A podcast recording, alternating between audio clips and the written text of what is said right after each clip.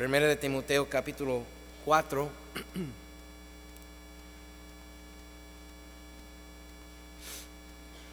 Hemos estado viendo ya, esa es la tercera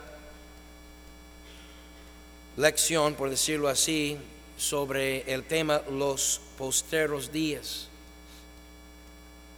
Vimos en el principio, en el libro de Hechos, como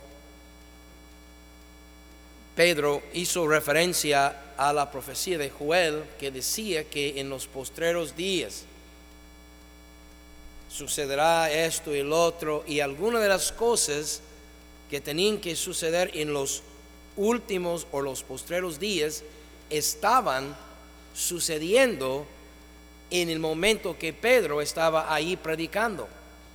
Pedro estaba siendo partícipe en el cumplimiento de la profecía de Joel de los postreros días, comprobando y dejando sin duda alguna que los postreros días estaban presentes, habían comenzado. Los postreros días no quiere decir los últimos 10 días o los últimos 20 días o los últimos dos años, sino es un periodo de tiempo, es una, es una parte de, de la economía de Dios, por decirlo así, de la cronología de Dios su forma de tratar con la humanidad de una forma diferente. Después de la resurrección de Cristo y la ascensión de Él, todo, todo cambió. Y tú y yo entonces, ya 1900 más o menos años después, ah, ya estamos también todavía en los postreros días, acercándonos todavía más, por supuesto, al último día, al último tiempo. Entonces veremos en, esta mañana este tema, por tercera vez ya, los postreros días. Primero de Timoteo capítulo 4, solo un versículo vamos a leer. Versículo 1 dice, pero, en, pero el Espíritu dice claramente que en los postreros tiempos algunos apostotarán de la fe escuchando a espíritus engañadores y a doctrinas de demonios. Padre, gracias por el privilegio que nos has dado de tener su palabra en nuestro idioma. Gracias porque no solamente tenemos tu palabra, ya de muchos años hemos tenido su palabra, lo hemos escuchado, lo hemos leído en esta mañana te ruego, Señor, que me uses para enseñar apropiadamente su palabra. Edifique, Señor, tu pueblo y glorifique su nombre. En el nombre de Cristo. Amén. Parece ser más fácil o más agradable, más atractivo escuchar la mentira o el engañador que la verdad o el mensajero fiel. Será debido seguramente a nuestra naturaleza pecaminosa. Esa naturaleza que nuestro padre Adán nos dio a todos. Bueno, si usted es de la familia humana, entonces usted es de la descendencia de Adán, amén. Si usted viene de otro planeta, entonces usted está fuera de esa plática, pero algunos parecen de otro planeta, pero creo que lo son de aquí. Tenemos una naturaleza vulnerable, vulnerable. Para ilustrar eso voy a dar un testimonio que no recuerdo si lo he usado aquí o no, pienso que no porque es muy apenoso para mí. No, no es algo malo, no se espanta, ahí está mi esposa espantándose, pero um, cuando yo tenía como 10 años de edad, conocí un muchacho nuevo, había llegado ahí al, barrio de nosotros y, y, era más o menos de mi edad y nos hicimos dentro de comillas amigos. Y un día llegué yo a su casa y me dijo que tenía algo muy especial, una sorpresa para mí. Acuérdense que yo tenía como 10 años de edad. Acuérdense, somos vulnerables, amén. Entonces me dijo, es una sorpresa, pero tienes que cerrar los ojos y abrir la boca para recibir la sorpresa.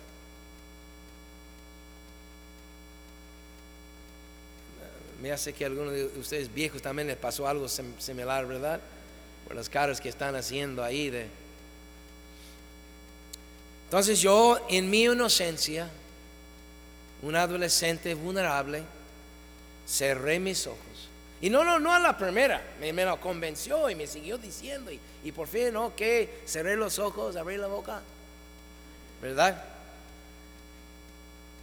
Y sentí cuando algo me puso en la boca, yo estaba imaginando algo fabuloso, un nuevo dulce, algo, ¿verdad? Y sí, era, era algo diferente, era un lombriz. Lo malo no es que lo puse en mi boca, lo malo es que lo mastiqué como tres veces antes de que me llegara el sabor y el olor de tierra, ¿verdad?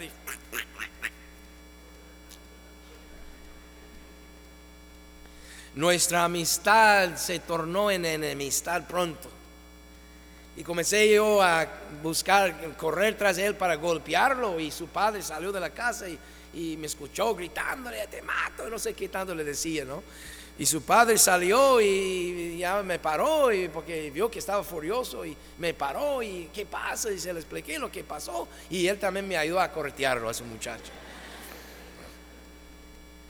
Ahí se acabó la amistad. Segundo de Timoteo capítulo 3. La segunda carta a Timoteo capítulo 3 versículo 1 también debes saber esto Debes saberlo. No sé si lo sabes, pero debes saberlo. Que en los postreros días vendrán tiempos peligrosos porque habrá hombres amadores de sí mismos, avaros, vanagloriosos, soberbios, blasfemos, desobedientes a los padres, ingratos, impíos, sin afecto natural, implacables, calumniadores, intemperantes, crueles, aborrecedores de lo bueno, traidores, impetuosos, infatuados, amadores de los deleites, más que de Dios, que tendrán apariencia de ser muy buenos cristianos de piedad, pero negarán la eficacia de ella. En otras palabras, darán la apariencia de, cristiano. A lo mejor hasta la Biblia cargan, a lo mejor hasta corbata y saco traen. Y asisten a la iglesia a lo mejor y cantan también los himnos. No sé, hasta a lo mejor toquen en la orquesta. Nada tengo contra la orquesta, amén.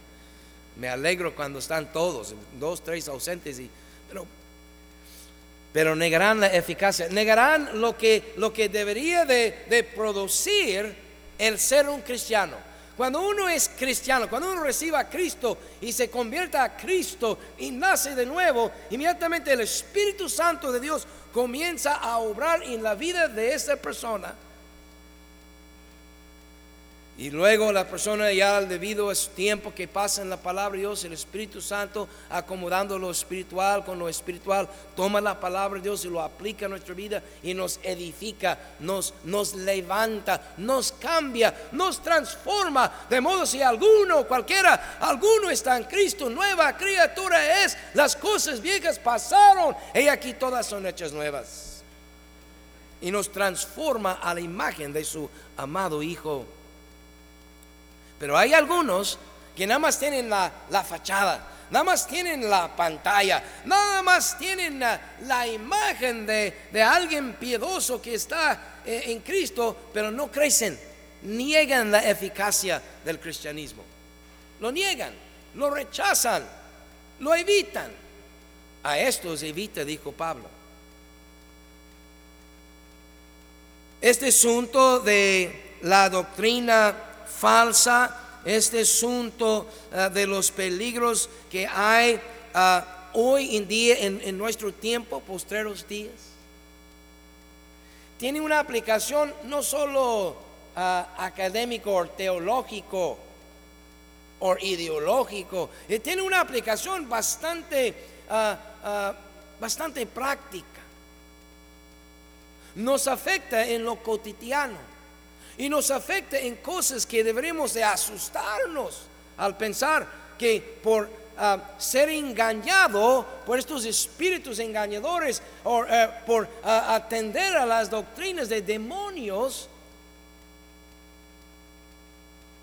nos puede afectar mucho no es simplemente algo en la cabeza que, bueno, unos creen de esta forma y otros creen de esta forma y yo creo de mi forma y cada quien cree lo que quiera o cada quien cree lo que le conviene eh, y simplemente somos diferentes, ah, tenemos diferentes, no, no es simplemente diferentes creencias. Lo voy a ilustrar. Las consecuencias del engaño o abrazar, aceptar, tanto en ignorancia como con malicia, una doctrina errada, dependiendo de la doctrina, puede afectar hasta su eternidad. Y puede afectar la eternidad de otras personas. En mi clase, como nos está tocando este mismo tema, en mi clase de escuela dominical, les mostré a los hermanos una, una ilustración, la ilustración de Eva. Eva fue engañada. La serpiente, el, el diablo, mismo Satanás, la engañó. Ella fue engañada, no fue con malicia que tomó del fruto y no fue con malicia que le dio a su marido, sino ah, ella eh, fue engañada y pensó, no es tan cierto lo que Dios dijo. O a lo mejor no se entendió, no entendí yo lo que me dijo mi marido, o no sé si Dios habló directo con Eva, creo que no, pero dijo, pero lo que la serpiente me está haciendo, lo que Satanás me está haciendo, es tú parece tener más razón. Vulnerables, vulnerables. Y aceptó la palabra de, de Satanás y ella comió, y no solamente comió, como le agradó la vista, como le agradó el sabor, y además sus ojos fueron abiertos y wow. También ella ofreció a su marido. Él no fue engañado. Y esto nos impulsó toda la humanidad a donde estamos hoy en día. Un acto que al momento al, verlo parecía tan insignificante, tan, que, que, tanto puede afectar pues comer un fruto de, de, un árbol ahí, pues que...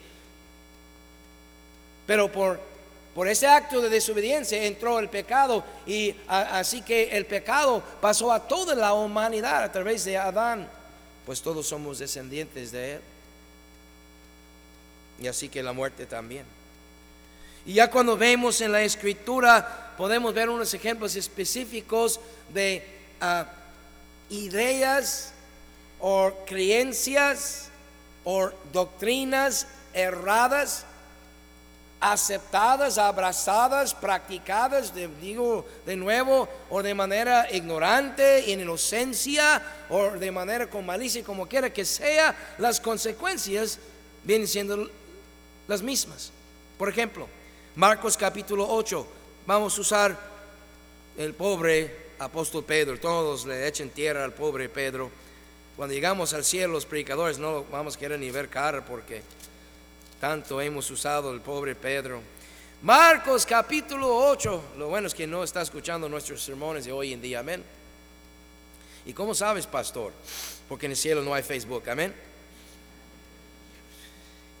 Marcos capítulo 8, versículo 31, y comenzó a enseñarles que le era necesario al Hijo del Hombre padecer mucho y ser desechado por los ancianos y por los principales sacerdotes y por los escribas y ser muerto y resucitar después de tres días. Esto les decía claramente. Entonces Pedro, pobre Pedro, le tomó aparte y comenzó a reconvenirle, pero él volviéndose mirando a los discípulos, está hablando así a los discípulos para que lo oigan ellos, pero va, él va a reprender a Pedro. Reprendió a Pedro diciendo, quítate de delante de mí, Satanás. ¿Por qué le dijo eso Cristo? A Pedro, el apóstol Pedro. ¿Por qué? Porque tenía una idea errada. Al aceptar, al abrazar, al practicar algunas cosas erradas, algunas cosas equivocadas. Y solamente era una idea que tenía Pedro, pero le estaba abriendo Pedro literalmente a la influencia del mismo demonio.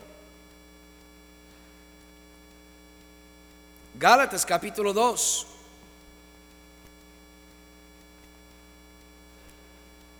Nos rascamos ahí el coco, salamos las greñas, no podemos entender por qué hay tanta perversión en el mundo, por qué tantos problemas en el mundo. ¿No será por la influencia de los demonios que hay en el mundo hoy en día? Gálatas capítulo 2 y versículo 11, por favor. Pero cuando Pedro vino a Antioquía, dice Pablo, le resistí cara a cara porque era de qué? No era una simple exhortación amable entre hermanos, ¿verdad? Ay, mi hermano, no, no te vayas a, equivocar, mira, no, no lo vayas a tomar de una manera Ah, mala, Pedro, por favor, pero déjeme decirte, no, de condenar, dijo Pablo. Y oiga, una cosa es que Pablo haya ido con Pedro de manera privada y que le haya reprendido, y eso es lo que está diciendo él. Está diciendo, yo fui, lo busqué y cara a cara se lo dije, pero ahora Pablo está escribiendo a todo el mundo. Es como si yo agarro a un hermano Israel y lo, lo saco aquí a un lado, hermano Israel, mira, y lo lo regaño. ¿Verdad? Porque anda mal, hermano. No anda mal, hermano. Amén. No falta un fariseo ahí que van a pensar, sí, el pastor le dio al hermano Israel. No, yo lo regaño allá, yo y él a, solas. Y luego vengo aquí, todos me ven, no saben nada de lo que le dije, pero luego escribo yo una carta y lo, y lo mando a todas las iglesias de Tijuana. Y en, un momento viene de vuelta a nuestra iglesia y se lee aquí la carta y el hermano ahí todo avergonzado.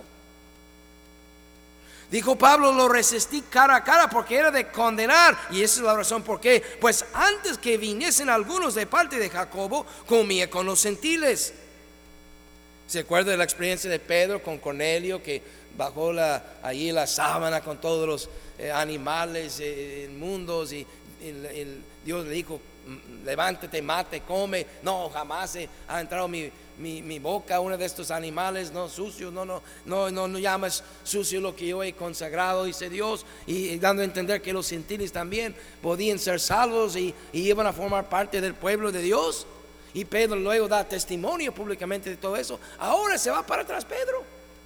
Pero ¿por qué se va para atrás? Porque había unos fariseos, entre ellos había unos ahí ultra conservadores allá, ¿verdad? Jacobo comía con los gentiles, pero después que vinieron se retraía y se apartaba porque tenían miedo de los de la circuncisión judíos. Y en su simulación participaban también los otros judíos, de tal manera que un Bernabé fue también arrastrado por la hipocresía de ellos.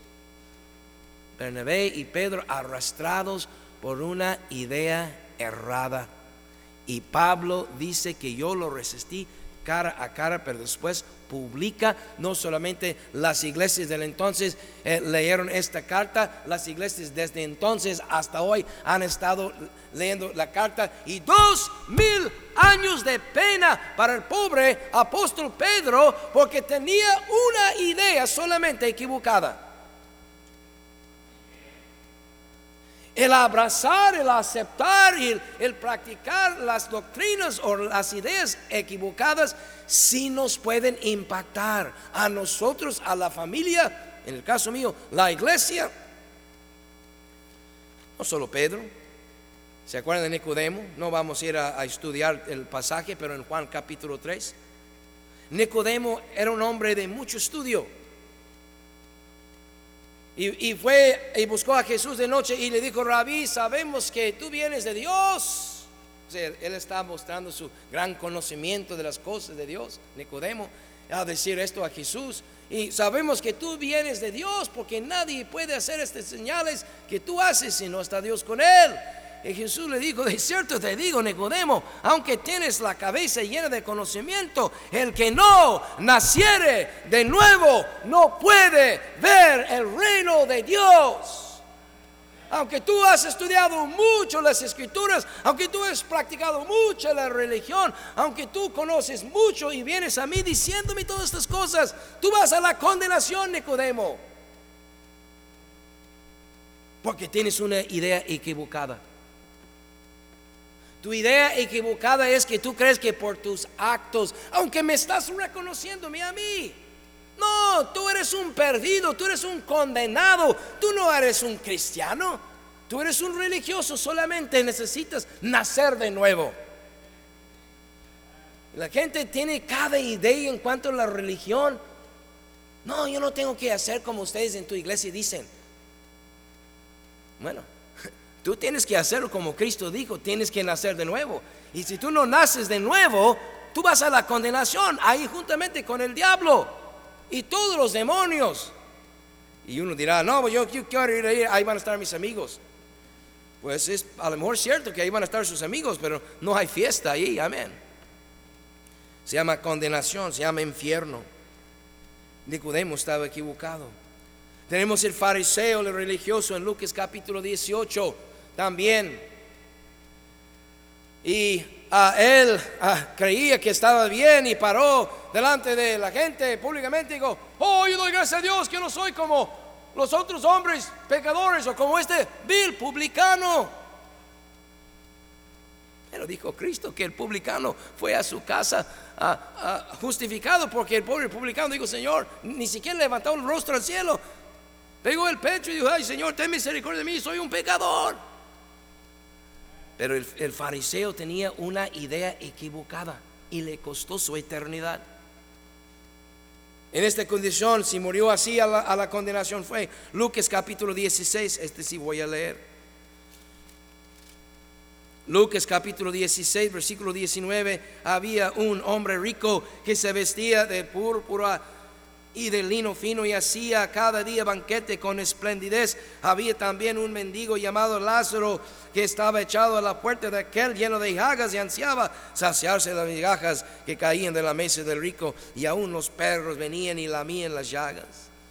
Aconteció que murió el mendigo y fue llevado por los ángeles al seno de Abraham y murió también el rico y fue sepultado y en el Hades alzó sus ojos estando en tormentos y vio a, de lejos a Abraham y a Lázaro en su seno. Lázaro fue al paraíso, este pobre mendigo, este pobre indigente, este pobre muchacho sucio, todo podrido ahí enfrente de la mansión del rico.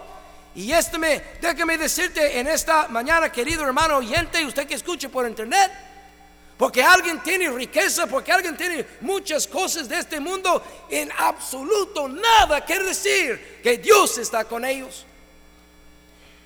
En absoluto Dios no estaba con ese rico, él fue al infierno. Pero ahí hay todo un movimiento. Hay tantos grupos ya, yo ya perdí la cuenta. Grupos de la prosperidad. Aquí en Tijuana hay varios, dentro de comillas, iglesias prosperidad, predicando prosperidad. Y Dios quiere que prosperemos todos los hijos de Dios. Y estos ricos viven allí de puro lujo. Y el pueblo está podrido en la pobreza. Óigame, porque alguien tiene riqueza no quiere decir que tiene la bendición de Dios. Pero mucha gente se equivoca en eso.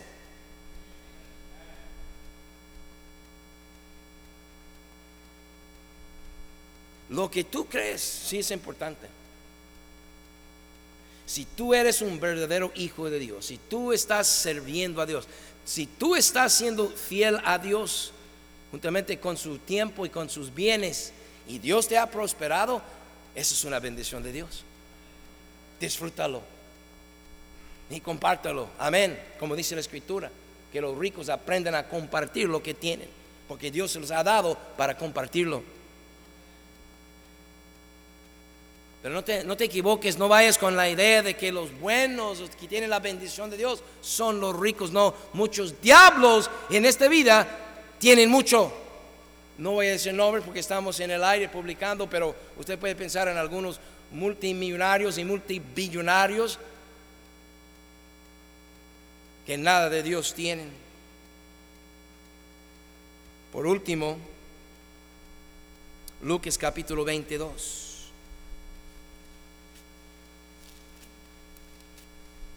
Lo que tú crees, lo que tú aceptes, lo que tú abraces, lo que tú compartes, es bien importante, afecta tu vida, afecta a los demás. Tenemos que abrazar la verdad. Lucas capítulo 22, mira versículo 20. De igual manera, después que hubo cenado, tomó la copa diciendo, esta copa es el nuevo pacto en mi sangre que por vosotros se derrama, mas he aquí la mano del que me entrega está conmigo en la mesa. A la verdad, el Hijo del Hombre va según lo está determinado, pero ay de aquel hombre por quien es entregado. Entonces ellos comenzaron a discutir entre sí, esos son los doce apóstoles. Ellos comenzaron a discutir entre sí quién de ellos sería el que había de hacer eso. Hechos capítulo 1. Hechos capítulo 1, versículo 16. Varones hermanos, era necesario que se cumpliese la escritura en que el Espíritu Santo habló antes por boca de David acerca de Judas, que fue guía de los que prendieron a Jesús y era contado con nosotros y tenía parte en este ministerio. Este pues, con el salario de su iniquidad, adquirió un campo y cayendo de cabeza se reventó por la mitad y todas sus entrañas se derramaron. Versículo 24. Y orando dijeron, tú Señor que conoce los corazones de todos, muestre cuál de estos has escogido para que tome la parte de este ministerio y apostolado de que cayó Judas por transgresión para irse a su propio lugar. Judas caminaba por tres años con los apóstoles, con los otros once y con Cristo Dormía al lado de Cristo. Y cuando Cristo dijo en la presencia de los doce que uno de vosotros me va a entregar, nadie dijo, me hace que es el tesorero. Porque los tesoreros tienen fama de ser chuecos, amén. Pero Judas era el tesorero. Pero nadie dijo, todos se pensaban, soy yo, Señor, Señor, soy yo. Y preguntaron, discutían entre ellos. Allí nadie sospechaba a Judas. Al menos porque era el que cargaba la bolsa. Pero Judas tenía unas ideas equivocadas y en lugar de tener la más grande bendición de la historia de haber sido nombrado entre los doce apóstoles de Cristo como un verdadero discípulo de Cristo, este murió en su mala fama, en su iniquidad y fue a su propio lugar la condenación eterna. E, e, es importante lo que crees. Por eso esa gente, querido hermano Dante, necesitan la palabra de Dios en su idioma. No, no, no, solamente necesitan a Cristo, si lo ocupan a Cristo, si ocupan el Evangelio, pero ocupan también la palabra de Dios en su idioma. Y ocupamos cristianos que abracen y que acepten y que compartan la verdad de las escrituras. Pero para eso tienes que conocer las escrituras. Y por eso insisto que vengas domingo en la mañana a la escuela dominical. Por eso insisto que vengas al culto de la mañana. Por eso insisto que vengas el domingo en la tarde, a las 6 de la tarde. Por eso insisto que vengan el jueves. ¿Ustedes creen nomás porque les amo tanto que los quiero ver todo el tiempo? Gracias por creer eso, pero es no es cierto. No es cierto. Sí les amo tanto, pero no los quiero ver tanto, amén. Lo que quiero es enseñarles tanto, eso sí. Y quiero que sus hijos, oiga, eso es algo bien importante, ya el tiempo ya, se me fue, pero eh, los hijos no son tontos.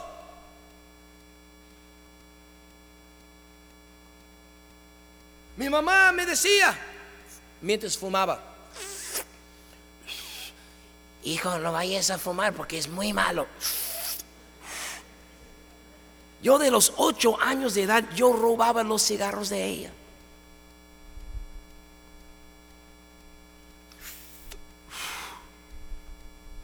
Un día dejó de fumar mi mamá.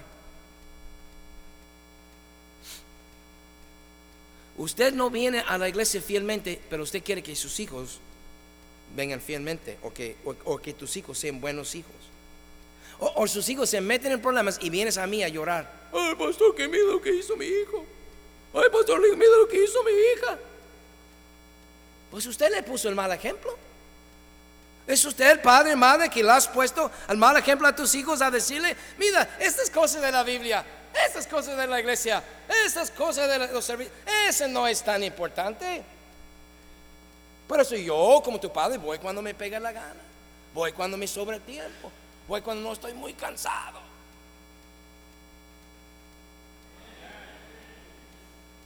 Porque algo importante, aunque estás enfermo, aunque estás cansado, aunque está lloviendo, aunque sea lo que sea, al trabajo no faltas porque tú amas el dinero. Y los hijos no son tontos. Comienzan a meterse en problemas y los padres rápido a la iglesia, pero los hijos ya tienen años, vienen sus papás infieles a la iglesia diciendo con sus acciones que hablan más fuerte que palabras. Pues yo sí creo en Dios, pero no tiene que ser tan fanático uno.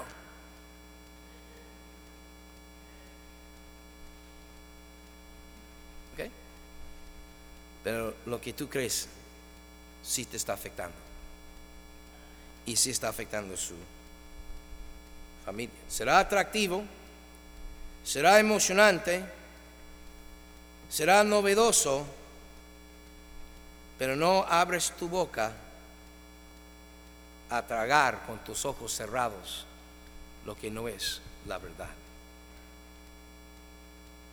Será emocionante. A ver qué viene.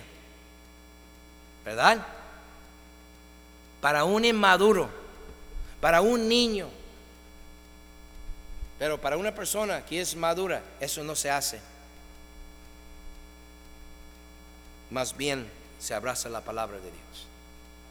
Se mete en la Biblia, se viene al, servicio. Y no solamente para escuchar, para ver cómo puede ser de bendición.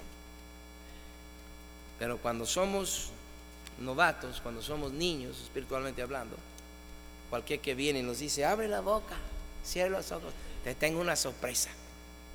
Y ahí andamos con lombrices en las bocas. Ácala.